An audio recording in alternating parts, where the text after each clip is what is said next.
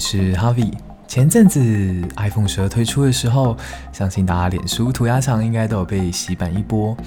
那最近又推出了新的 MacBook Pro。那其实我在看他们的发布会的时候，内心总有一种特别的感触。然后今天想要来跟你分享我内心的想法。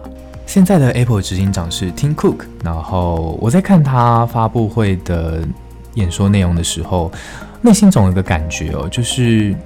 尽管 Tim Cook 在 Apple 的股价上表现得非常非常的好，但是他的演讲总是没有当年 Steve Jobs 带来的冲击性要高。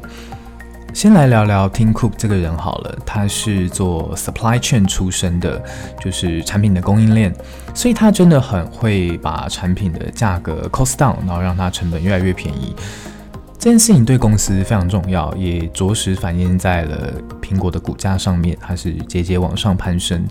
但是我内心有一个声音会告诉我说，这不是当年我喜欢的 Apple。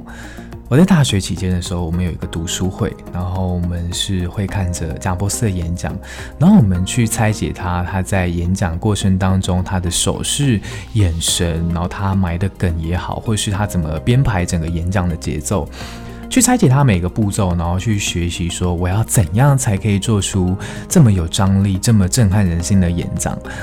但是我。近几年来看，苹果的发布会上都没有带给我这样的冲击。其实我觉得内心是蛮可惜、蛮遗憾的。我还是很喜欢这家公司，但是比起当年对它的呃热爱，现在更喜欢 Tesla。好啦，今天就跟大家分享到这边。可能它不是一个很适合睡前听的一个故事，但是算是我自己的一个内心的小感触。晚安。